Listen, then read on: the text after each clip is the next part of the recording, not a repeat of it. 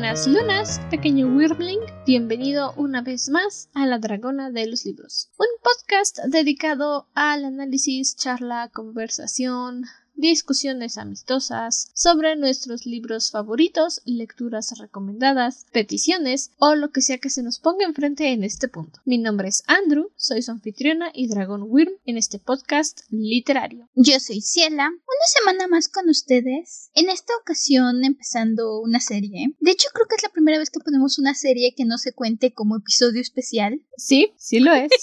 es nuestra primera serie como parte oficial del podcast así que sí, hice notas esta vez. no es como Hilda o como Kobayashi o, o, o, o, Little Witch Academia, que nada más las veo y no hago notas. Esta vez sí hice notas. Y la serie de la que vamos a hablar es la adaptación del videojuego de Netflix, Dota, Sangre de Dragón. Voy a ser honesta, no investigué sobre el videojuego porque la verdad es que viendo la serie me agrada lo que veo. No son Castlevania que digo, ay sí, quiero saber más, quiero, quiero que me cuenten la historia. Entonces, con la serie me siento satisfecha. Me agrada lo que veo. Es bueno, yo leí un poquito, muy poquito la verdad, antes de llegar al episodio, pero básicamente también el tipo de juego que es Dota no es mi tipo de juego, es lo que estábamos platicando un poquito Andrew y yo antes de empezar a grabar. Eh, Dota es un juego de batalla multijugador, entonces los personajes y eso, por lo que yo entiendo, siéntanse libres de corregirme si ustedes saben más del juego. Todas estas historias que vemos en los personajes, no es que la historia esté... No es que el juego esté enfocado en llevar una historia, sino que esté enfocado en estas batallas. Y pues si te metes a ver a los personajes con los que puedes elegir, puedes ver sus poderes, sus fortalezas, sus debilidades y un poquito de su historia. Así que también creo que no es tanto que necesitemos conocer el juego de Piapa para hablar de qué tal es la adaptación. Sí, no es como Castlevania, que de eso ya se habló. Aquí hablando en tiempo pasado, cuando en realidad debería ser tiempo futuro. En el episodio especial de Castlevania, que ya grabé con Mortem cuando ustedes están escuchando esto, grabando, todavía no hacemos nada, pero yo, yo, yo sé de lo que hablo, ¿ok? Ya grabé con Mortem, ya hablamos de Castlevania entonces. Los futuros días del pasado presente. Eso pasa cuando no grabas las fechas, cuando grabas un poquito antes o un poquito después y nos damos un colchón para grabar. Nos hacemos bolas de cuando... O tu invitado dice, oye, ese día no puedo, ¿te parece esta semana? Sí, esta semana está bien, no hay problema. Shim. Así pasa. Así pasa cuando sucede. Y así sucede cuando pasa. Dota es una serie agradable de ver. Sí, a lo mejor hay algunas cosas que el videojuego explica, no lo sé, pero insisto, como tal, como serie manteniéndose sola, funciona muy bien. A lo mejor hay cosas que tengo que volver a ver y todavía digo, ah, espera, no entiendo, repítelo de nuevo. Y tal vez en un futuro, con las siguientes temporadas, me respondan, pero por ahora, para hacerme preguntas y que yo diga, espera, pero es que ¿por qué está pasando esto? Funciona muy bien. Ahorita vamos a hablar únicamente de la temporada 1, por cierto, vamos a hacer episodio la siguiente semana para la siguiente temporada, pero sí, realmente te suelta muchísimo mundo, muchísima construcción de mundo que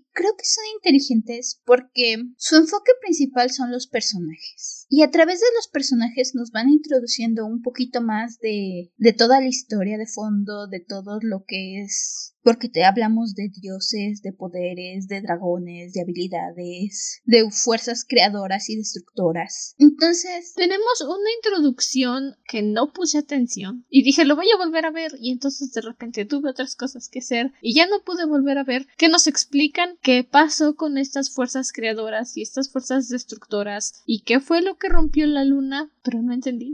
De nuevo, no puse atención. Aquí está la cosa, porque no nos dice tal cual, según yo, que rompió la luna, pero nos lo dan a entender a lo largo de la serie, o al menos yo es lo interpreté, esta introducción más que nada nos habla un poquito muy muy breve comparado con todo lo que nos da después. Nos habla de una mente primordial, de la creación del universo, de la mente dividiéndose en dos fragmentos, creación, destrucción y no sé qué. Y nos habla de alguien intentando dominar los dos fragmentos de la mente primordial. Y listo, te da esta introducción, te da esta variada y te suelta en la historia. Y entonces conforme vas empezando con la historia, conforme vas avanzando, vas juntando las piezas, te van dando poco a poco las piezas. Y entonces, si estás atenta, puedes ir juntando e ir diciendo, ah, mira, dragones. Ah, pero es que entonces esta, esta persona es la princesa de cuál, de esto, pero ¿qué es una princesa? ¿Para qué es una princesa? Ah, ok, es la princesa de este tipo de gente. Ah, esta es una diosa. No, espera, tal vez no es una diosa. Esto que pasó con la luna, según yo, nunca te lo dicen explícitamente, más que nada te lo dan a entender. Con este conflicto entre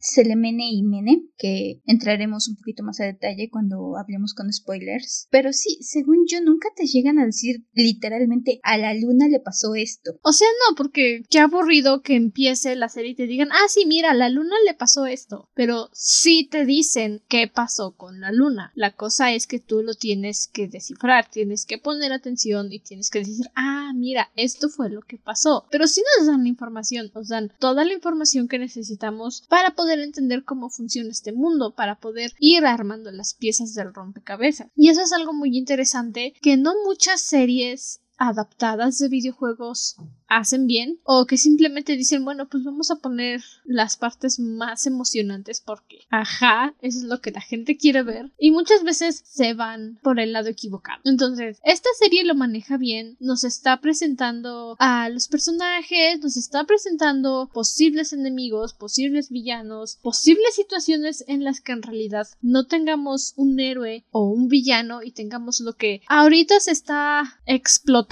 en las series de libros, en sagas, trilogías, lo que sea, tu personaje moralmente dudoso de personalidad gris, se les dice moralidad gris, pues, de cabello oscuro que bla bla bla bla bla. Pon eso en la descripción de tu libro y vas a ver cómo se hace popular. Literalmente es lo único que les interesa ahorita. Entonces, la serie es lo que nos dice. No hay buenos ni malos excepto pues el señor malvado que hasta su nombre dices, wow, eres malo, ¿verdad, hermano? Solo ese dices, ok, es que este es malo, malísimo. O sea, historia de supervillano nació así.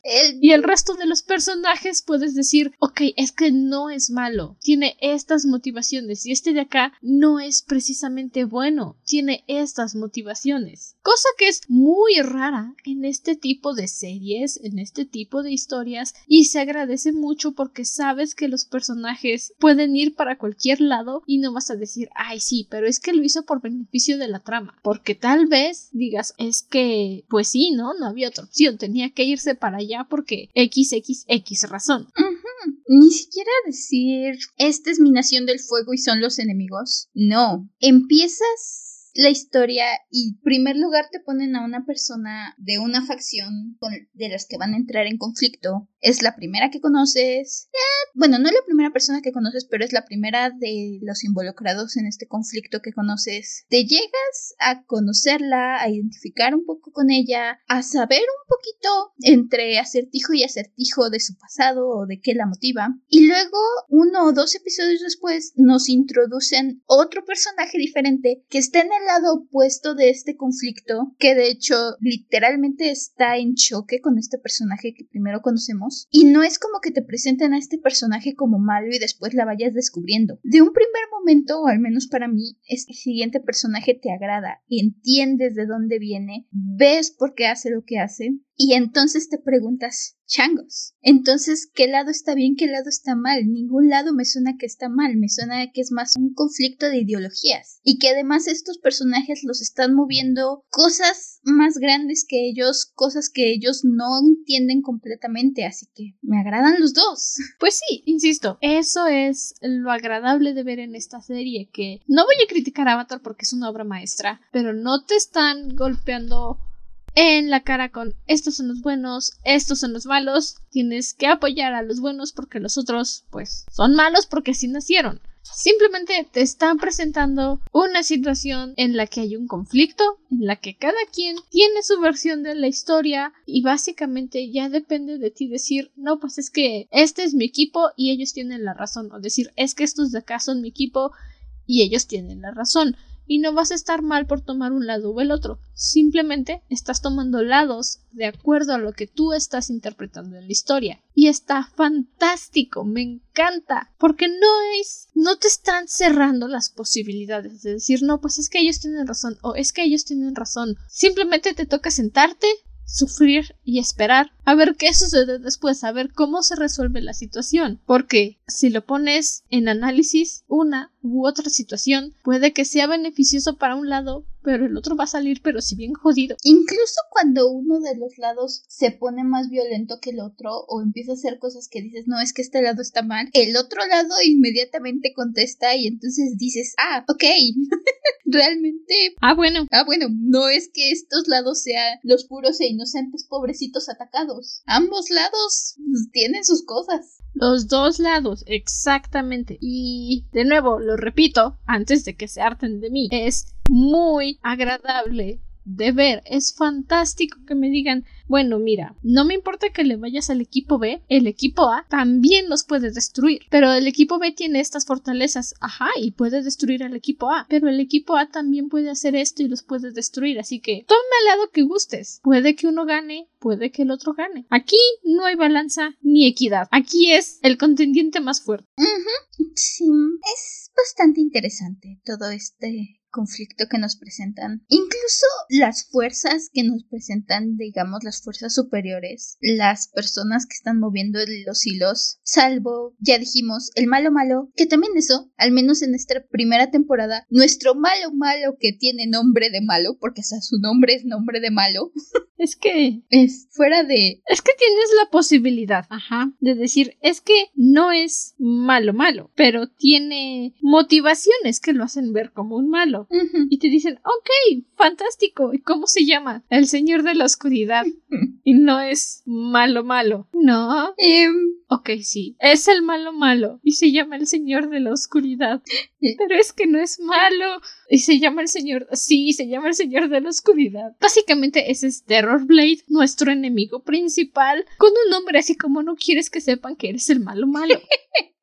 Eh, sin contar a Terror Blade, porque sí, Terror Blade, el mismo nombre. Y tampoco es que lo veamos mucho en esta temporada. Hace su aparición en realidad al principio y al final para hacernos saber que es el malo malo y que tenemos que estar al pendiente de él. Apenas si aparece. Dime, ¿qué serie empieza con un ah, sí, bueno, mira, es que tienes esta lucha que en primer momento ni siquiera sabes que es el malo malo y si lo sabes es porque estás con los sentidos pero al 77% y hasta el final cuando regresa es cuando dices, oh, ese de allá era el malo. Oye, qué interesante. No tienes esta constante lucha como en varias series donde te dicen aquí está el malo y te lo están pone y pone y pone y pone y pone enfrente para que no se te olvide que es el malo. Este básicamente dice aquí estoy, mírame, ya me voy. Bye. Me arrugas. Realmente nos enfocamos más en otros personajes, en otras fuentes de conflicto y sabemos que está ahí, que es el que llega, aparece, empezamos la serie, aparece el malo, desencadena el conflicto para nuestro personaje principal y dice, ya cubrí mi cuota, adiós, paz. Ahí los veo cuando domine el mundo. Háganse bolas con el resto de sus de sus conflictos mientras me preparo. Y llegas al No me interesa lo que tengan que hacer, yo me voy por mi propio lado. Y llegas casi al final de la serie y regresa y te dice, Oli, aquí estoy para que te acuerdes que existo. Voy a hacer un par de maldades por aquí. Listo, adiós. Es más, ni siquiera para que te acuerdes de que existo. Es como de, ya vine, tengo cosas que hacer, ya me voy, no me toques. Basura, insecto. Forma de vida inferior a mí. Hay ocasiones en que Pero lo que menos ves del malo más mejor te lo construyen. Sí, ok, pero pasemos a la parte con spoilers. No son muchos capítulos, son solo nueve capítulos de media hora, pero la cantidad de información que te avientan en nueve capítulos es muy buena. Sí, bastante. Her temple raised from silver light. Our queen, the goddess of the night.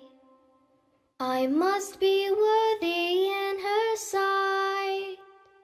Praise the moon of May.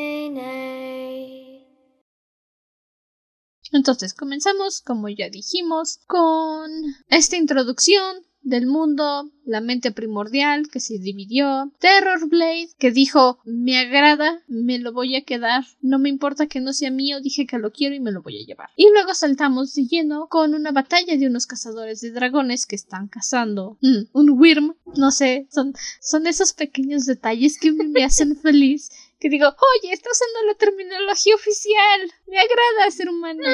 Y es aquí donde nos introducen a Davion, nuestro personaje principal, parte 1. porque es el principal de su historia, pero pues como ya dijo Ciela, hay muchas historias que se están contando al mismo tiempo, entonces sí, seguimos a Davion por todos lados, pero no es que sea precisamente el protagonista, es un personaje principal. Y están peleando con este Wyrm, este dragón, que pues, ajá, sí, bueno, situación de toda la existencia. Piensan que los dragones los molestan solo porque sí, pero pues la verdad es que no, ni te topan, pero ok, síguelos molestando. Y el general del pueblo en el que estaban peleando le insiste a Davion en que tienen que meterse a la cueva del Wyrm, del Wyrm, para poder derrotarlo. Y pues Davion le dice, no, compa, no sé qué hay ahí abajo, no sé si hay más dragones ahí abajo, no me voy a lanzar a ciegas a matarme. Es más, es posible que ahí abajo haya un Eldworm. Esto significa un dragón antiquísimo, o sea, ancianísimo, viejísimo. Básicamente es como una deidad entre dragones. Así de viejo es. Y Davion dice, no, mm, mm, mm, no voy a saltar a mi muerte segura. Llámate al dragón. Mientras no molestemos al abuelo, nada malo va a pasar. Nos vemos. Te basta estos ratitos para entender al personaje. Sí es. Me, me gusta como Davion literalmente agarra y le dice, oye, necesitas todo un escuadrón de caballeros dragón para poder vencerlo. Que es otra cosa que te introducen aquí los caballeros dragón. Esta orden dedicada a tal cual, como derrotar a los dragones. A cazar dragones, básicamente. Cazar dragones, matar dragones, porque... Y vemos este punto de vista de Davion, del punto de vista de los humanos, donde literalmente dicen que los dragones son bestias que atacan pueblos y matan gente y son asesinos. Ya ni me sorprende. es que es el recurso más usado en la literatura, en las películas. Es el recurso más usado que Honestamente, ya, ¿para qué? Ponen dragón, bestia sanguinaria sin capacidad de pensamiento lógico que ataca porque sí. Y necesita crear un escuadrón supremo para matarlo porque si no va a matar a los humanos. Los reto a que busquen un contenido de entretenimiento, sea película, sea libro, sea serie, en el que no haya alguien que diga es que los dragones son bestias sanguinarias. Los reto. No hay, no existe. A menos que sea un libro dedicado a los dragones, en el que digas el dragón es tu protagonista. No hay, no existe. Para la gente mortal, eso es lo único que es un dragón.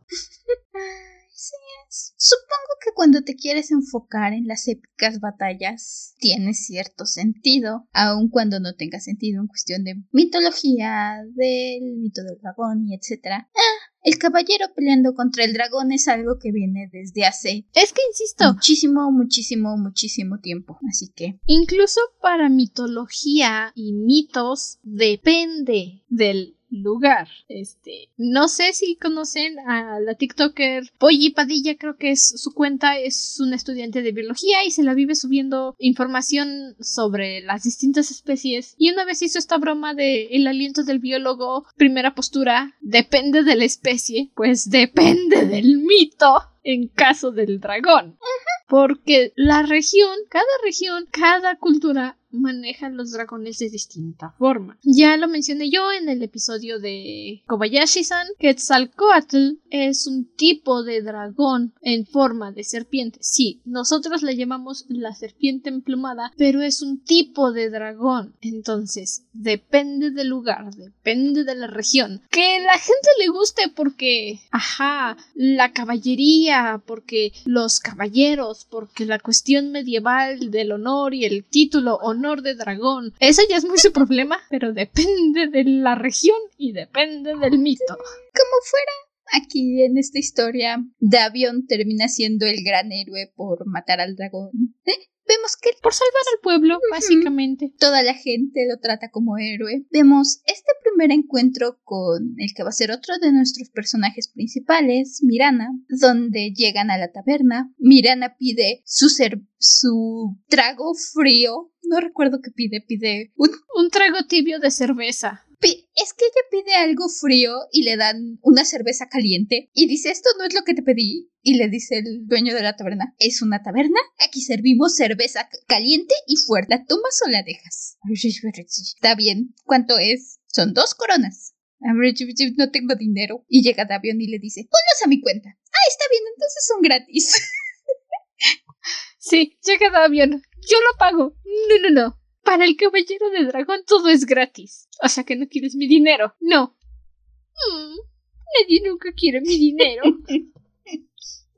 Ese es el mayor, la mayor fortaleza de Davion. Y es lo que me encanta del personaje. Bien fácil pudo haber sido para los escritores. Que por cierto, dato curioso, esta serie tiene una gran, gran producción asiática detrás de ella. Ve los créditos y no vas a poder pronunciar ni un solo nombre. Yo no puedo, ni siquiera sé de dónde son. Algunos me suenan coreanos, otros me suenan chinos.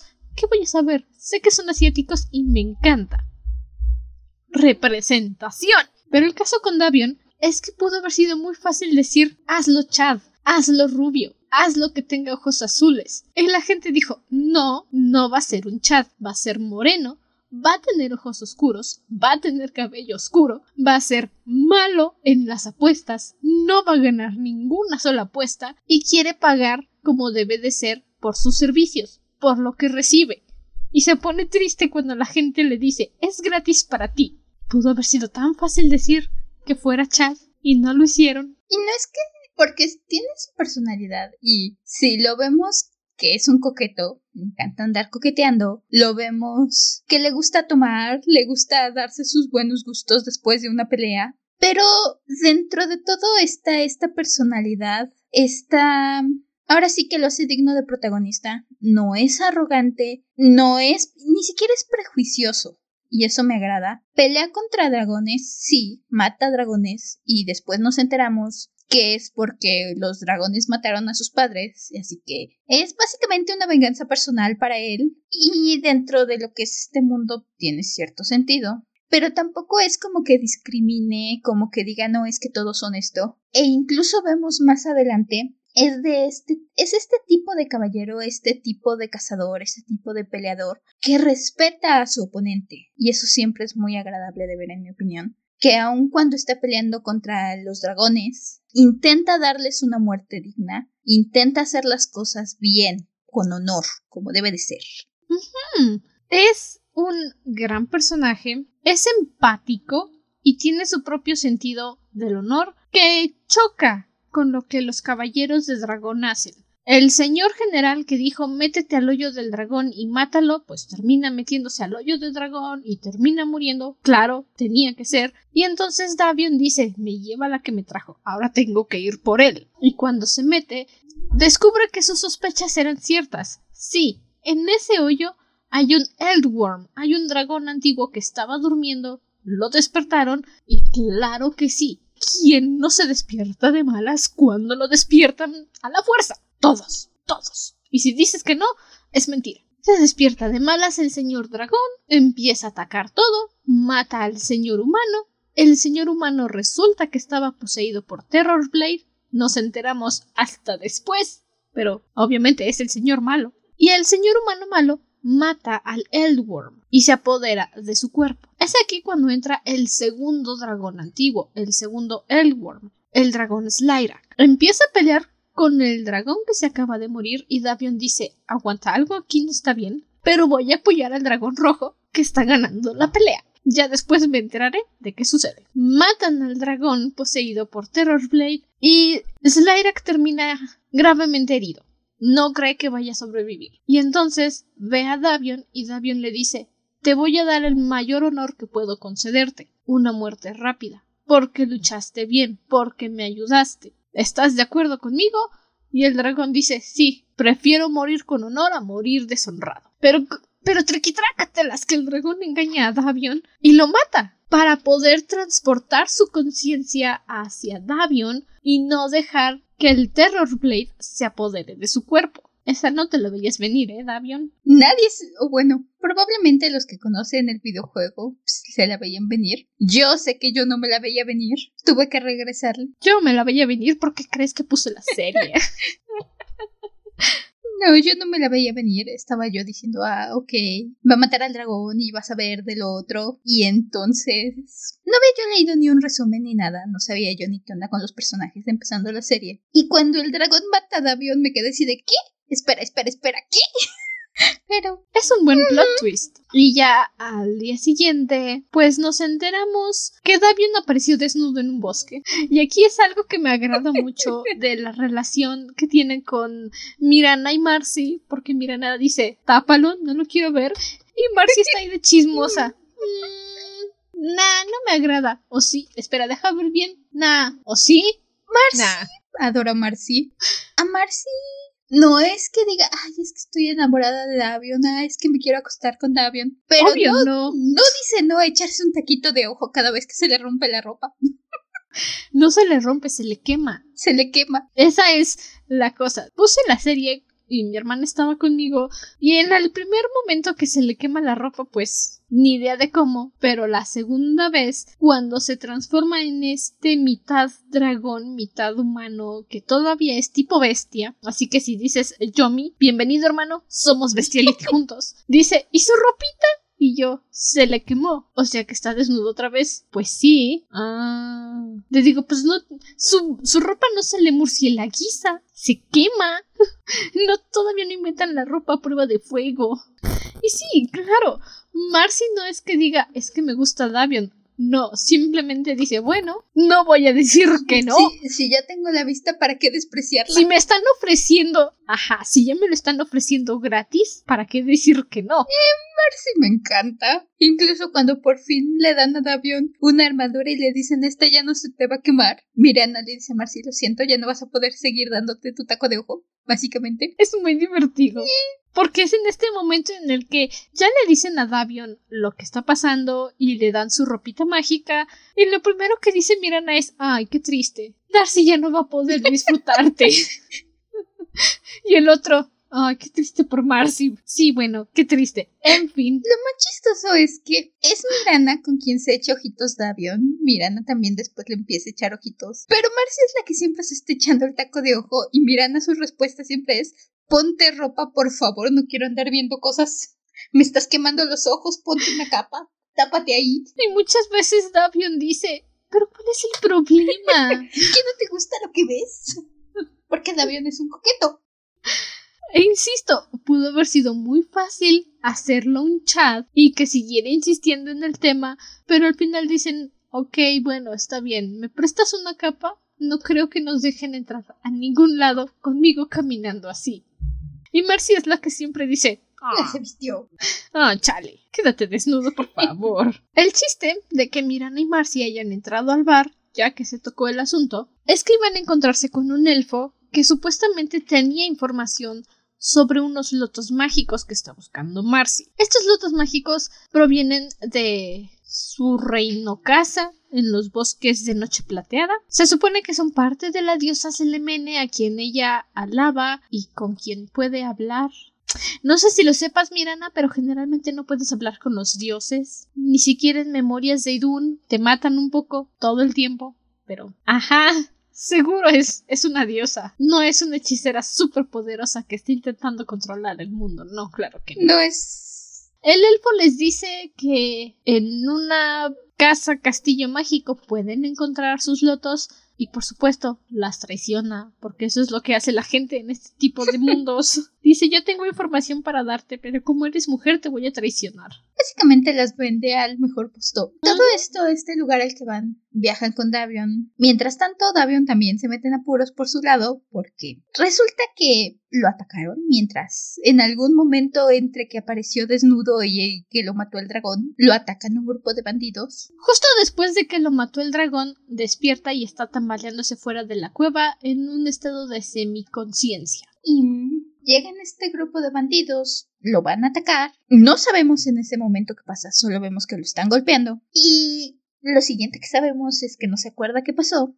Llegan al pueblo donde Mirana y Marcy estaban buscando los lotos, donde el elfo les dijo que tenían que ir a este castillito. Y Davion empieza a tomarse una cervecita, le da guacara y resulta que vomita un anillo, porque aparentemente se comió un anillo en algún momento. Y es el anillo de una de las personas que... No el anillo precisamente. Yo más bien diría que se tragó una mano que tenía un anillo y no pudo digerir el anillo.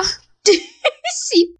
¿Saben? Es como Ida cuando se convierte en la dama búho y King hace que empiece a comerse un parque de juegos y de repente Ida vuelve a ser humana y vomita el columpio y dice ¿en qué momento me comió un columpio? Eso. Así. Sí, yo también creo que se tragó con todo y mano. Ah, qué buenas comparaciones. La cosa y lo bueno es que vomita solo el anillo y no la mano completa.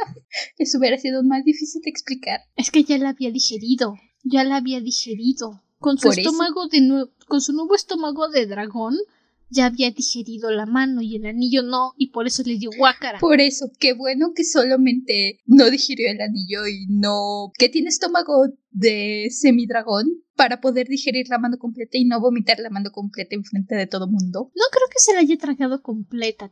Tiene una boca chiquita cuando es mitad monstruo, entonces. a varias mordidas. I don't know. But el chiste es que no soy yo aquí justificando cómo es que Davion en su modo monstruo puede comer humanos. El punto es que porque definitivamente es posible, ¿ok?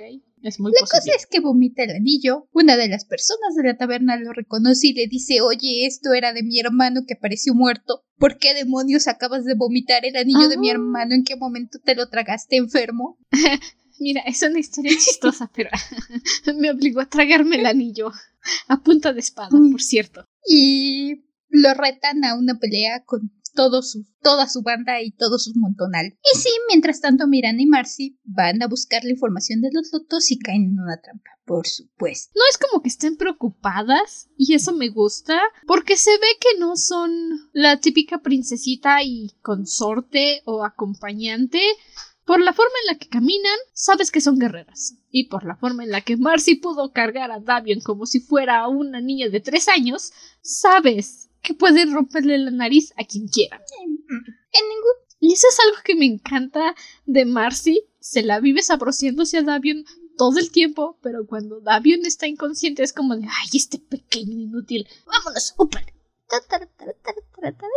Y lo carga como si fuera nada como si no pesara. este gran momento donde las van a encerrar y entonces llegan a querer vender a Marcy como esclava o como dama de compañía. Ah, como prostituta. Y la sacan de la jaula y Mirana les dice, pero cometieron un error, no nos desarmaron. Y Marcy se echa a la mitad de las personas, de los guardias alrededor en tres segundos. Muchos huesos rotos, muchas narices sangrantes, unos cuantos huevitos rotos por ahí. Perfecto. Atacan al elfo que las engañó, Miranda le avienta una botella, le dicen dime dónde están mis lotos, él les dice no sé, déjame en paz. Y se van. Y cuando regresan es cuando se encuentran a Davion ya en esta transformación completa. Vamos a llamarlo Monster Boy.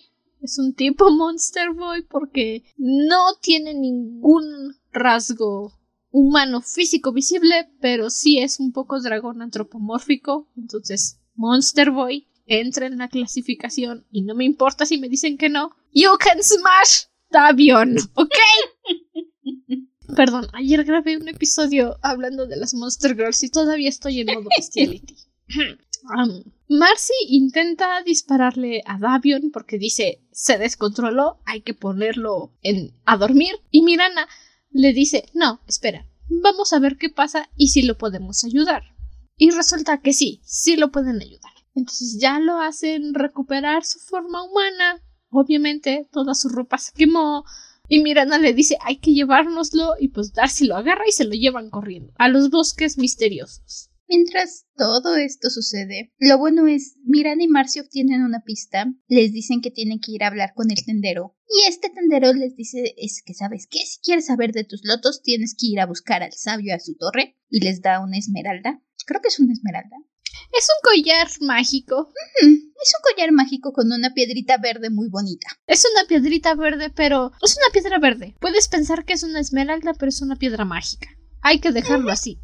Fácil. Así que ya tienen una pista. Da Davion tiene la esperanza de que uno, el, la torre del mago queda de camino a un fuerte de caballeros dragón, y dos, a lo mejor el sabio sabe qué onda con esta transformación en mitad dragón, porque Davion no tiene ni idea de qué está pasando, ni siquiera se acuerda de qué pasó. Lo último que recuerda es haber estado tomando en la taberna, así que empiezan este viaje. Y mientras tanto la serie aprovecha para presentarte a Fimrin, por otro lado, que es la elfa que se robó los lotos que está buscando Mirena. Dato curioso, si el nombre de Frimrin es muy difícil de recordar, mi hermana la ha bautizado como Fifi. Ese es un nombre lindo. Así que si quieren, de ahora en adelante, Fifi es la sobreviviente de los polielfos. Eso fue muy triste y muy bello de ver. Sí.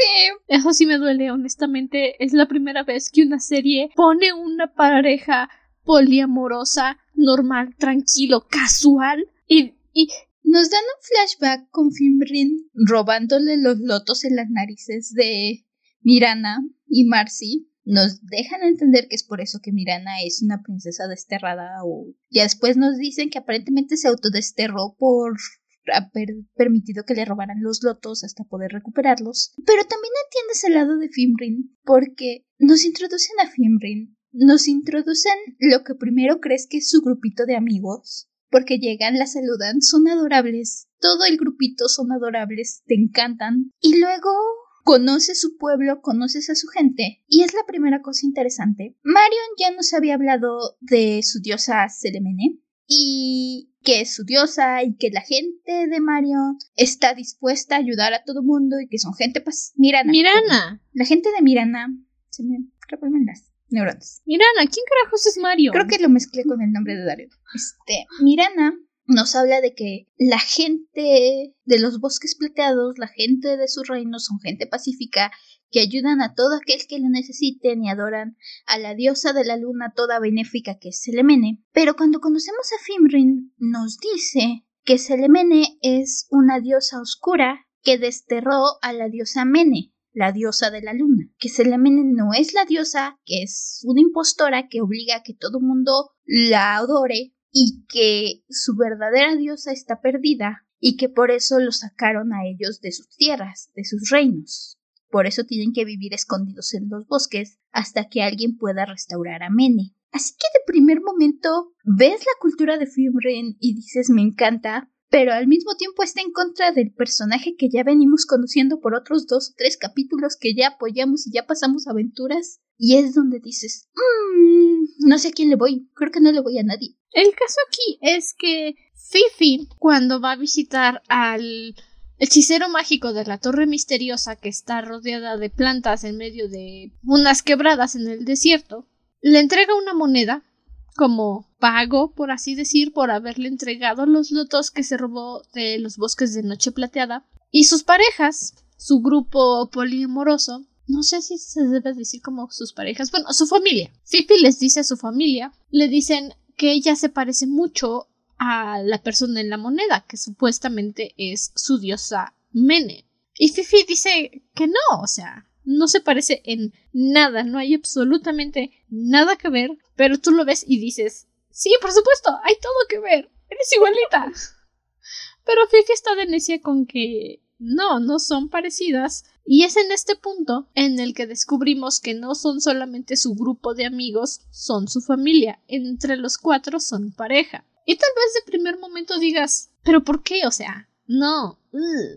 Eh, pues ese es tu problema, porque son hermosos y es preciso y está todo consensuado. El hecho de que te agrade tanto su familia es... Todos los miembros de su familia tienen una personalidad clara, te encantan. Es de esas cosas que dices debió haberlo sabido, todo era demasiado bello entre ellos, porque... Ah, te encantan la forma en que se apoyan, la forma en que se quieren, este momento donde dicen vamos a adorar a la luna y amarnos todos juntos. Tienen un momento muy lindo donde le dicen a Fimrin porque siente que fracasó. No, no fracasaste, vamos a encontrar cómo hacerlo todo, vamos a ser felices. Y entonces al día siguiente llega Luna buscando los lotos. Sí, una guardiana guerrera sanguinaria del reino de Selemene, porque descubrió que fue Fifi quien se robó los lotos y le dice dame los lotos y Fifi le dice ya no los tengo, no están aquí. Y pues como Luna piensa que le está mintiendo y es una intransigente y es una bitch, pues empieza a matar a toda su familia y le dice dame los lotos o mato a los demás y Fifi insiste en que ya no los tengo, los entregué a alguien más. Y pues bueno, hasta ahí llegó la familia feliz porque la loca de Luna los mata a todos. Y Fifi está escapando, está intentando salvarse, y el hechicero mágico de la torre misteriosa la salva. ¿Por qué? No tengo idea, pero la salva y dice está bien, te voy a enseñar sobre Mene. Y así de, compa, ¿puedes traer a la familia de regreso, por favor? ¿Puedes? ¿Qué te cuesta? La cosa con esta persona, con este sabio, que Debo confesar, no, no ubico su nombre. Creo que nunca lo dicen. Nunca lo dicen. Nunca lo dicen. Él mismo dice que ya no tiene nombre. Exacto, es el sabio, es el mago, es el tipito de pelo amarillo. Que leyendo un poquito de los personajes del videojuego después me enteré que se llama Carl, aparentemente. Nah, es el elfo misterioso de la torre mágica. Qué nombre tan feo. O sea, tenemos nombres fantásticos como Fifi, como Mirana, como Marcy, como Davion, el dragón Slyrak. Y me dices que el elfo mágico misterioso de la torre mágica se llama Eso dice internet. No. ¿Estás mal, internet? Es el elfo mágico de la torre mística. Ajá, decías. Tenemos después. Carl empieza a enseñar. Se llama el elfo mágico de la torre mística. El sabio le empieza a enseñar a Fifi acerca de todo, acerca de... le da sus libros. Y tenemos este momento porque también llegamos a conocer a Seremene cuando Luna regresa y le dice es que no encontré los lotos. Y Seremene le dice ay no te preocupes, soy la diosa todo amor y todavía te amo, ve y consigue mis lotos. Te toma tres segundos para decir ajá, no te creo nada. Para saber que la diosa está re loca.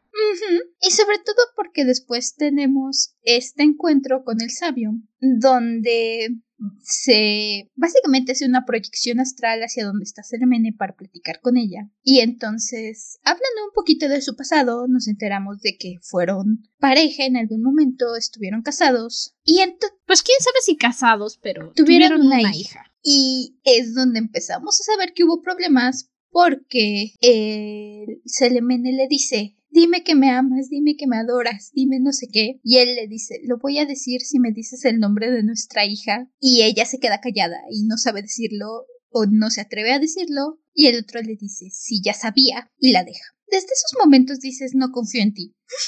Solo entonces, que no fue desde que le empieza a decir a Luna que es la diosa todopoderosa perdonadora, que va a confiar en que va a hacer lo que se le ordena y luego desaparece con una risa psicópata? Diablos, sí que te pegó tarde la, la red flag. De todo momento dices, no me pareces, pero ese es el momento donde dices, ajá, definitivamente no, no. No, yo desde que la vi dije, no, this bitch is crazy. No tuve que esperarme tanto. Pero sí, sabemos que la loca, pues, tan diosa no es. Y luego tenemos a Davion, que se lleva a Mirana y a Marcy a una torre de cazadores con su ídolo, básicamente, porque dice que es el único lugar donde pueden resguardarse en ese momento porque están en medio del santa la chingada y se encuentran con el cazador. Davion se presenta, le dice soy Davion, caballero dragón, mucho gusto, necesitamos ayuda. Ni siquiera le dice eres mi héroe. Bien hecho, Davion, eres listo. Y el caballero los invita a comer, a cenar, les pregunta cómo ha estado su viaje y de repente Davion dice Ah, caray, no tengo hambre, no quiero comer porque les está sirviendo carne de dragón. Y Davion dice, no, gracias. Este, mi búfalo antes. Es donde ya habíamos tenido los cambios con Davion, pero aquí se notan bastante. La misma Mirana se lo dice, le dice, oye, es que estás enfrente de tu ídolo, la persona a la que idolatraste, de la que me estabas hablando, que quería ser como él. Deberías sentirte seguro, pero te ves igual de angustiado o más angustiado que cuando estábamos los tres solitos. ¿Qué te está pasando? Y Davion le dice que no lo sabe, que generalmente no le importaría, que él mismo es un caballero dragón, ha matado montones de dragones, montones de gremlins, pero por algún motivo está enojado cuando llega su héroe con un con un dragón muerto, cuando le sirve la, carne de dragón, cuando ve el cuerpo, está enojado, está furioso, quiere atacarlo y no sabe ni por qué. Porque el pobrecito para acabarla todavía no se acuerda de qué le pasó, no sabe por qué es mitad dragón. Creo que Davion ni siquiera cacha todavía que en lugar de ser mitad dragón, es dragón y solo está a la mitad de su transformación mágica Está todavía en la etapa Wings, le falta alcanzar la etapa Encantrix. Pero, insisto, Davion no es un chat, así que es estúpido y no se da cuenta. Ya hasta que empieza a conversar con este caballero antiguo de dragón, empieza a darse cuenta de esas cosas que pasan. Iba a hablar con el caballero y le explica lo que pasó en la cueva, la lucha que tuvo con Terror Blade, y el caballero dragón en corto dice ya sé qué te está pasando, y chácatelas, que lo apuñala con un colmillo de dragón, y le dice es para atraer al dragón que tienes dentro. Y Davion, ¿el qué? Sí, tienes un antiguo dragón poseyendo tu cuerpo. No te preocupes. Yo te voy a, salvar. Y chácatelas que le entierra otro colmillo. Y Davion. ¡Ah! No sé qué está pasando. ¡Alguien sálveme! Ni siquiera le dices para sacar. Estás poseído por un dragón, es para sacar. Lo agarra, lo es, lo encadena, le clava el colmillo y le dice, ¿qué te pasa? Y le dice, no, no es contigo, no te preocupes. Dragón, sal de ahí. Es para el dragón. Y Davio, ¿qué dragón? ¿Qué está pasando? Y paz, va el otro puñal. Total, que sí está sacando el espíritu de Slyrak hacia afuera para que se manifieste y al mismo tiempo Davion es transportado al, a las montañas mágicas y místicas donde se reúnen todos los Eldworm, todos los dragones antiguos y místicos. Y Davion dice, no sé dónde estoy, pero creo que ya me morí. Y los demás dragones le dicen, no, no, no, estás ocupando el lugar de Slyrak. ¿Dónde está Slyrak? Y Davion, ¿quién? ¿Quién? no tienen idea de lo que está pasando, pero los otros dragones le empiezan a explicar lo que sucedió. Le dicen, nosotros somos el superior, el Elwurm, de las de los diez clases de las diez clases de dragones que existen tú estás ocupando el lugar de Slyrak. Y básicamente ellos le dicen, te mató y tomó posesión de tu cuerpo para que el Terror Blade no tomara posesión de su cuerpo. Y Davion, ah, con que eso es lo que estaba pasando. Y por eso me apuñaló mi héroe. Sí. Ah. Bueno, eso explica muchas cosas. pobrecito Davion, nunca sabe qué está pasando. No, por eso insisto y repito y repito y repito tras repetición. Me da tanto gusto que no lo hicieran un chat porque es muy agradable, es muy tranquilo y entiendes al personaje, sientes sus incomodidades, su inseguridad, su miedo. Aunque tú sabes lo que está pasando con Davion, sientes empatía por el pobre porque no sabe qué carajos está sucediendo con su vida. David tiene toda una discusión. ¿Qué paréntesis? Me encanta cómo los dragones le dicen Little Mouse, ratoncito. Pequeño detalle, pero me encanta. Es que Slaira casi lo llamaba ratoncito. Entonces dijeron su nombre de ese ratoncito. sí. Ay, tienen todo esto. Este debate entre que si deben dejar vivir o morir a Davion, que qué está pasando, uno de los dragones le ayuda a recordar, y hasta ese momento Davion se acuerda de lo que pasó al principio de la serie y de su pleito con Terrorblade. Vemos algunos dragones muy muy a favor de matarlo, otros que dicen tal vez deberíamos esperar a ver qué está pensando Slyrak, seguramente Slyrak tenía un plan, y otros que simplemente están esperando a ver cuál es la mejor opción. Los que no lo quieren matar es porque saben que si matan a Davion, el espíritu de Slyrak se va a perder y no va a tener un cuerpo al cual reencarnar o al cual transportarse. Entonces ellos dicen no, porque vamos a perder uno del consejo. Eso no se hace, tenemos que pensar bien las cosas que beneficien a los dragones. Y el dragón fabuloso, guapo, precioso, que tiene ojos en las alas, dice, no, hay que matarlo nos lo comemos. Pero mientras todo esto está pasando dentro de la mente de Davion, Slyrak se liberó, destruyó el castillo donde vive el señor cazador caballero de dragón para escapar y está persiguiendo a Mirana y a Marcy y Davion tiene la sensación de que algo está pasando, mira más allá de lo evidente y dice no puede ser, que va a matar a Mirana y a Marcy. Señores dragones, por favor, no me caen bien. Los odio. Si los tuviera enfrente, los mataría a todos sin dudarlo, aunque yo muera en el intento, pero necesito su ayuda, porque su amigo dragón está matando a mis amigas y no puedo permitir que las mate. Ayúdenme. Ayúdenme y yo los ayudo.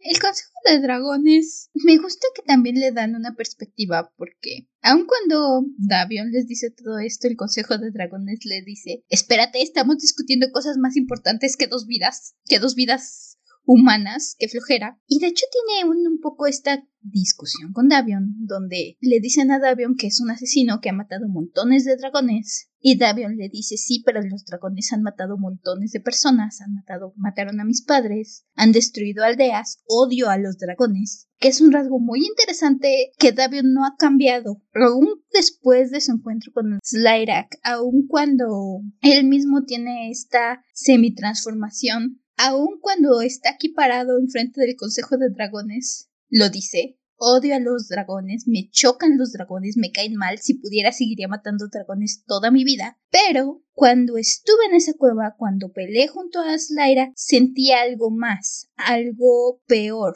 una fuerza tan maligna que supe que tenía que ayudar a Slaira. Entonces, no estoy de parte de los dragones, me caen mal los dragones, pero los voy. Me chocan los leones. Pero los voy a ayudar porque sé que esto va más allá de eso. Que gracias, gracias, gracias. Está lindo tener un... Se van a hartar de mí, se van a hartar de mí, yo lo sé, pero me encanta que Davion no sea un Chad. Fue, pudo haber sido tan fácil, tan sencillo, y no, decidieron tomar la ruta complicada, darle historia, darle personalidad, darle profundidad a Davion, para que aunque tengas a Mirana y a Darcy y digas bella, veas a Davion y digas hermoso, hermoso, hermoso, te adoro Davion. Pudo haber sido tan fácil y dijeron no, ni. Nos tomamos el camino difícil y le damos personalidad al hermano. Claro que sí. Más aún, no nos vamos a enfrascar media serie con que con enfocarnos en el odio a los dragones y que nadie y que no le ponga atención al conflicto mayor, al gran mal que ya vio venir y le siga checando todo a los dragones, no. Va a saber aceptar que hay algo más grande que este conflicto personal que él tiene y aún si implica poner de lado su odio y su conflicto, necesita estar del lado de los dragones por esta ocasión. Y los dragones lo aceptan, le ayudan a regresar para que Slyrak no mate a Mirana y Marcy. Y por supuesto, antes de que vuelvan, o más bien antes de que vayan a la torre mágica, Marcy se echa un último taquito. Mmm, Davion, hola, te extrañaba. Ella es cuando van a la tierra a la torre mágica del elfo misterioso a pedir ayuda. Llegan, pues está Fifi en la torre quiere matar a Mirana y a Marcy porque dice ellas son las culpables de todo lo que pasó. El elfo místico le dice aquí dentro, en esta torre, tú no atacas a nadie, ¿ok? Aquí es Suiza, es piso neutral. Salva a Mirana, cura a Marcy, que se cayeron de un árbol y se rompieron varias cosas. Y les dio una santa arrastrada a Slyrak. Y les dio una santa arrastradísima a Slyrak. Ayuda a Davion, empiezan a hablar. Están teniendo su breve momento de paz. Y Davion empieza a hablar con Fifi y dice: Me agrada Fifi. Es buen pana. Te voy a adoptar como mi hermanita. Pero a Mirana no le agrada.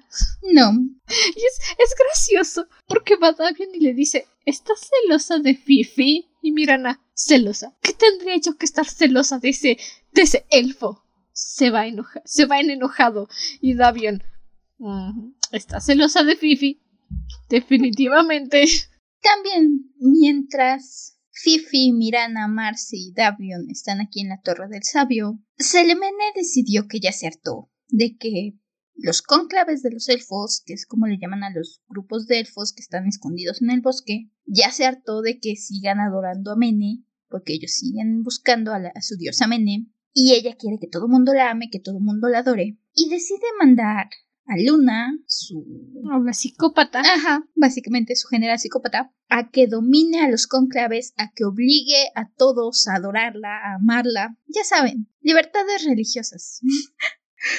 ya sabes, es la versión bruja loca de la iglesia en esta historia que está mandando a su Santa Inquisición a obligar a todos a adorar a Selemene y quien diga que no, güey. Esto desencadena todo un conflicto con los elfos. Y es un poco lo que comentábamos en la sección sin spoilers. Porque de principio ves a los elfos y dices es que son gente pacífica, son gente buena, son gente que no dañaría ni una mosca. Básicamente dices son los celestes. Pero luego los Mm. elfos se empiezan a defender y dices, ok, Ok, sí, tal vez sean los Jan. ok, creo que, creo que sí tienen garras con que defenderse estos elfos, así que mejor no digo nada. Y es que esa es la cosa también. Pintan a los elfos como criaturas no sanguinarias, pero sí desagradables, que necesitan evitar en todo momento. Y los elfos dicen, no me voy a dejar tentar por estas cosas, por estas criaturas, voy a seguir mi vida pacífica. Y hasta que no les dan una provocación, los elfos dicen, pues vas a ver qué sangre se derrama más, si la mía o la tuya. La paz aquí nunca fue una opción. Los elfos no empezamos una pelea, pero van a ver que sabemos terminarla, básicamente. Tú empezaste la pelea, pero yo la voy a terminar. Y es durante este proceso de, pues, derramamiento de sangre que el hechicero místico de la torre mágica les dice, aquí están los lotos de Selemene, le explica a Mirana lo que realmente es Selemene y le dice, ya es decisión tuya si la sigues adorando como diosa o no. No te voy a, influenciar de ningún modo. Pero aquí están los lotos. Es una cajita mágica. Solo se va a abrir cuando Selemene acceda a retirar sus tropas de todos los conclaves. Mirana dice, ok, me lo llevo. Le da a Davion su nueva armadura mágica que no se va a quemar cada vez que se transforme en dragón. Para tristeza de Marcy. Que es cuando Mirana dice, que es cuando Marcy dice, lo siento. Cuando Mirana dice, lo siento, Marcy, ya no le vas a poder ver el paquete. Y Marcy dice, chale. Lo único bueno de este viaje y me lo quitan. y por supuesto, Davion y Mirana se dan sus besitos, pues porque Mirana sigue de celosa. Y Davion le dice, nada tiene que ver, ¿ok? Sí, ya sé, soy coqueto, pero ni al caso. Fifi me cae bien, no más. Y para ponerle las pas- al pastel, agarra el sabio y le dice, Fimrin, Fifi, querida, te toca ser su guía. ¿Qué? te toca ser su guía. Cuando acabes me regresas al caballero dragón. Le dejan el... la piedrita mágica con la que encontraron la torre como pago al sabio. Y en el momento en que se van y están empezando su viaje, vemos al sabio que abre un portalito, empieza a hablar con Terrorblade y le dice quiero hacer un trato. Y dices, Dormammu, I've come to bargain. Ay, me encanta que hasta el momento tienes a este personaje como, ah, sí es el que va a traer la paz, sí es el que nos va a dar más o menos guía en qué está pasando. qué Y en el momento? momento en que le das la espalda, vayas No. un trato con el malo y dices, ok, creo que no sé en quién confiar. Al menos yo nunca, cuando vi la serie por primera vez, yo no dije, este va a ser el que va a traer la paz. Porque desde que lo vemos interactuar con Selemene y habla con su hija y luego tenemos este trasfondo de lo que pasó con su hija, yo nunca dije, este compa va a traer la paz. Para mí, este es el compa al que tengo que mantener muy lejos de mí y pedir ayuda así, contadito. Porque no sé para qué lado tira, si para el suyo o para el de los demás. Entonces yo nunca lo consideré como un salvador. No sé de dónde tú lo viste de salvador, pero yo no. Yo dije, "Mm, este tipo está loco. Principalmente vi su conflicto con Selemene y dije es quien nos va a ayudar a derrotar a Selemene, veía más a Selemene con la opción de asociarse a Terrorblade en algún momento. El hecho de que le demos la espalda y fuera directito con él me sacó de onda. I don't know. No lo sé, pero pues, ajá, bueno. El hechicero místico de la torre mágica le pide ayuda a Terrorblade para deshacerse de Selemene porque la Bish mató a su hija. Están haciendo su recorrido para el pueblo de Fifi, donde está Selemene. Davion se la pasa bromeando con Fifi porque es que Fifi tiene unos chistes muy buenos y realmente, genuinamente, Davion siente curiosidad por el pueblo de Fifi y Fifi le cuenta sobre su familia, sobre su pareja, los tres y Davion le dice ¿Y cómo funciona eso? O sea, es que es que no hay peleas, si son más de dos y Fifi le dice, bueno, sí, por supuesto que hay peleas, pero a fin de cuentas son familia, o sea, no importa la pelea que tengas, solo los trae juntos más tiempo. Y Davion, oh, oye, qué interesante. Oye, eso me agrada, ¿sabes? Me agrada cómo piensan. En el sentido de qué curiosa cultura tienen ustedes. Me gusta. No en el sentido de decir me voy a armar un harem. y Fifi le dice, de hecho, yo pensé que ustedes tres eran familia, como yo y mi familia, pero se ve que a alguien no le gusta compartir y ve a Mirana y Davian. sí, ¿verdad? Es bien celosa. y pues Mirana se enoja. No sé si eso sea insinuaciones que en algún momento van a ser los tres, que no creo, pero sería divertido. No creo. O sea, ya quedó implícito que a Marcy nada más le gusta sabrosearse a Davion. No, no otra cosa.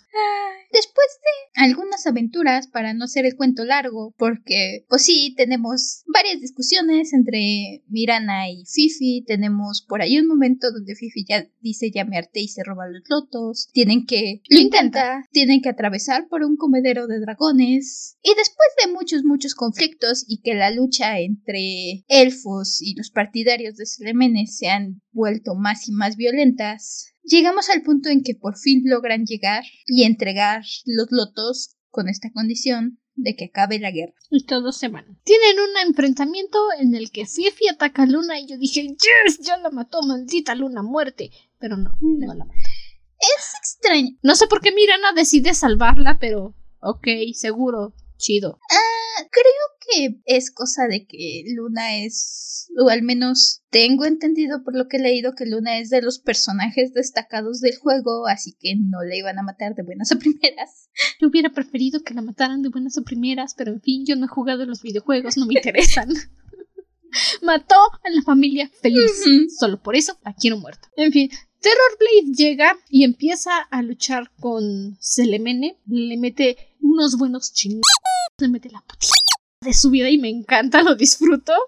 No sé qué onda con Terrorblade, no, no sé si odiarlo o decir, compa, qué buen villano, pero se agarra a Selemene como Hulk agarró a Loki en Avengers como trapo, pues, pra, pra, pra, pra, pra, limpió el piso con ella. Lo dejó sucio, pero limpió el piso con ella. y ya que está medio muriéndose Selemene, no sé si se muere o no, lo averiguaremos en el próximo episodio de Dragon Ball Z. este, el hechicero místico de la torre mágica llega y realmente no me acuerdo bien de qué le dice, pero me gustó su frase, que básicamente le dice a ver, a ver si quieres no volver a salvar a mi hija, Bish. Y mientras tanto, Davion se transforma en el Monster Boy que es sabroso. Y llega la orden de Caballeros Dragón y lo atrapan y le dicen, no te preocupes hijo, te vamos a salvar, vamos a quitarte a ese dragón que tienes. Y Davion está como de, no, es mío, yo lo encontré. No se lo lleven. Nos dejan en este cliffhanger porque las negociaciones de paz valieron queso. Selemene aparentemente está derrotada, pero no estamos seguras. Lo último que vemos es justamente que el sabio llega enfrente de ella. ¿Algún trato tuvo con Terrorblade? Fifi tiene este momento de duda donde dice me voy por aquí, me voy por allá y al final decide ir a buscar a Davion, agarra el collarcito que le dio el sabio a Davion para poder contener al dragón, porque se le cae en la pelea, o se lo quita para poder transformarse. Fifi agarra el collar y deja esta moneda con la que sabemos que el sabio podía estar viendo qué estaban haciendo y con el que, según él, había dicho que los iba Básicamente nos dan a entender que con esa moneda lo- los puede regresar a la torre en el momento que quiera. O eso, Que los podía ayudar más fácil. Es algo como- así. su ojito, su visión para poder saber qué están haciendo. Y mientras tanto, Quiero hacer una comparación de cómo funciona esta moneda, pero no es algo que alguien más pueda conocer, así que no. Es su transportador mágico. Ya sé, ya sé, es su nuez mágica que usó Annabelle Cream en Little Witch Academia. básicamente es Es su nuez mágica. Encontré una referencia. algo así. Entonces, Mirana y Marcy regresan con la gen- con su gente porque ya no tienen a su diosa. Luna, que era la que había estado dirigiendo, está muy mal herida. No sabemos si va a vivir o va a morir. Que se muera. A morir, a morir. Que se quería No creo que morir. la maten, insisto. Creo que le van a seguir. Si quisieran matarla, ya la hubieran matado. No hubieran hecho este teatro de salvarla. A menos, a menos que quieran hacerla sufrir más. Y cuando muera, sufra más. Puede ser. Déjenme soñar, ¿ok? Me cae muy mal, muy, muy mal. Quiero que se muera. Y ahí terminamos la temporada. Es un muy buen final. El conflicto, las peleas fueron muy buenas. La animación es preciosa, casi al nivel de Castlevania en la temporada 1 y 4. Divina. El diseño de los dragones. Precioso. Las coreografías de las batallas, las batallas que tenemos, pasamos muy por encima de ellas, pero son preciosas Precioso. también. Me encantan las batallas. Te atrapa la historia, te atrapan las peleas. Como dije, tiene muchísima construcción del mundo, pero no te lo sueltan todo de jalón. Vale la pena ver la serie. Si conoces el videojuego, no sé si te vaya a gustar la serie porque yo no conozco el videojuego, pero vale la pena. Como una serie independiente del material de origen. Muy, muy buena. Ya sabremos un poquito más qué pasará en el siguiente capítulo. que, que veamos el libro Mm. 2 de esta historia. En el siguiente capítulo de Dragon Ball Z. Y bueno, ¿tuviste una frase favorita? Sí, es de un personaje que casi no tocamos, la hija de Selemene y el sabio. Estaba enferma y Selemene quería que la adorara para salvarla. Y el sabio dice, sí, sí, te voy a amar y te voy a adorar, pero por favor salva a mi hija. Y Selemene le dice a la hija, a ver, adórame tú. Y entonces agarra a la niña y le dice, no, no te adoro. Eres mi madre, no mi diosa. Te amo, pero no te voy a adorar. No la tocamos, pero adoro a esa niña. Es una historia muy triste el de la pequeñita. Muy trágico. ¿Tu frase favorita fue? Fue durante la pelea de Terror Blade y Selemene. Insisto, super pelea, fabulosa animación. Es antes de que le dé casi casi el golpe final para que deje de estar fastidiando. ¿Sabes cómo le llama a un demonio? A un dios que no conoce la adoración. A un dios que no conoce el amor. Comida. ¡Precioso! Muy bueno. Sí. Épico. Mm, Muy buen final para esta quemada, cancelada, funada Selemene. Adiós, Elemene. ¿Tuviste un personaje favorito? Marcy. Ya sabía yo que siempre hay una ocasión en esta temporada en la que coincidimos con un personaje favorito. Marcy, por 14. ¿Qué digo, Marcy? Marcy. Marcy. Y para la actividad especial de este episodio, ¿qué teorías tienes sobre la diosa Selemene? Digo, sobre la diosa Mene. ¿Qué pasó con Mene? ¿Y qué implicación pudo haber tenido Terror Blade con la desaparición de Mene? Hmm, Creo que estoy dudando entre si Fimrin Fifi. es una reencarnación de Mene o es simplemente un avatar, una elegida por Mene. Esa es una teoría que tengo. Entonces, creo que me inclino más a que sea un avatar o una elegida a que sea tal cual la diosa Mene, pero no lo descarto. Esa es una. Personalmente creo que es muy posible que Selemene solita haya encontrado la forma de quitarle poder a Mene, de tomar su lugar sobre todo por esta cuestión que vemos, que no es algo que nos mencionen o nos apunten en ningún momento, pero podemos ver una luna destrozada y otra luna brillando muy fuerte, así que mi teoría es que la luna que sigue ahí es Selemene, que es como la falsa luna, y que la luna rota es Mene, perdió fuerza, pero todavía se le puede recuperar fuerza, que Selemene se robó los lotos o algo por el estilo. Y realmente no creo que Terrorblade haya tenido que ver con el destierro de Mene. Yo siento que Terrorblade está apuntando hacia otras cosas, hacia otros poderes, pero que ya que está pasando, pues va a aprovechar la oportunidad para juntar más poder. Nice, I like it, Picasso.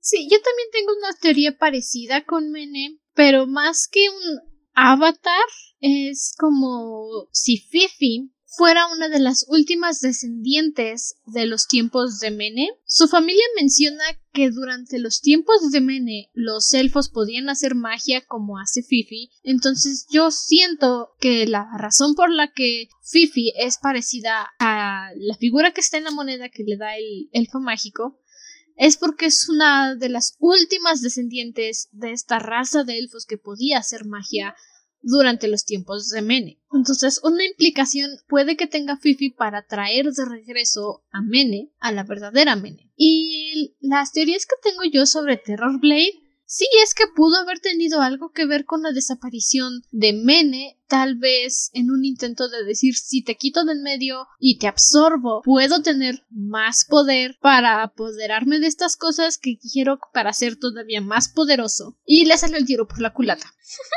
No he visto la segunda temporada. Como ya sabía que la íbamos a tocar para el podcast, dije no la voy a ver, vamos a llegar en blanco. Eh, igual. si ya la vieron, sabrán si estamos en lo correcto o no. O tal vez ni siquiera lleguemos a eso y nos lo digan en otras tres temporadas, pero... No lo sé. ya se verá. Son teorías. No es teoría conspiranoica como hicimos con The Owl House, pero son teorías. En fin, eso es todo por nuestra parte esta semana. Espero que les haya gustado el episodio, que se hayan entretenido, que estén de acuerdo con nosotros. Y Marcy no quiere ninguna relación amorosa con Davion, pero solo se lo quiere sabrociar. No la culpo. Le gustan furros, no la culpo. Y si quieren hacer una petición de episodios especiales para esta temporada, tenemos varios, muchos todavía, pueden enviarnos un mensaje a nuestra página de Instagram, dragona bajo de y pueden echarme un mensaje, Andrew, quiero que hagan un especial de este tema, y nosotras lo vamos a acomodar, vamos a ver, consumir lo que sea que quieras que hablemos, y lo vamos a comentar aquí en el podcast. Pueden apoyarnos desde nuestra página de Patreon, patreon.com slash dragona de libros pod. Ahí subimos los episodios con una semana de adelanto. nuestras notas de episodio, o más bien mis notas de episodio. Hay algunas mías también por ahí, pero sí, yo me tardo más en subirlas. Chismes de lo que se va a publicar en el mes. En Patreon se enteran antes. Si vamos a hacer algún tipo de mercancía. En el momento sí tengo ganas, pero sigo viendo de cómo empezar. Bloopers cuando tenemos tiempo de juntarlos. Ya saben, hay varias cositas. Y nos ayudan a seguir creciendo en el podcast, a seguir trayéndoles más contenido, más episodios. Es un apoyo voluntario o si tienen sugerencias de qué más cosas quieren ver en Patreon, por supuesto que sí, también. El Patreon es para ustedes más que para nosotras. También, si a ustedes se les ocurre, oigan, es que quiero ver esto, quiero ver alguna, la verdad no se me ocurre qué puede ser, pero si ustedes tienen alguna idea de qué les gustaría ver. O algo que digan es que quiero que abran un canal de Discord para que podamos platicar. Pues ahí veo cómo nos las ingeniamos y lo hacemos. Es... El Patreon es para que ustedes reciban regalitos de parte de nosotros, entonces. Ahí está.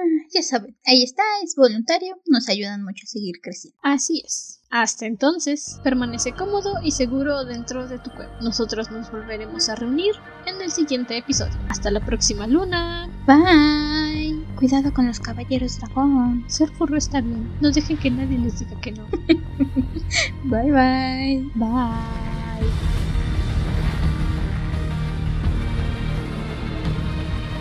El nuevo diseño del logo del podcast es una ilustración de Satki Hirokun en Instagram y la música utilizada forma parte del soundtrack de la serie Dota, Sangre de Dragón de Netflix.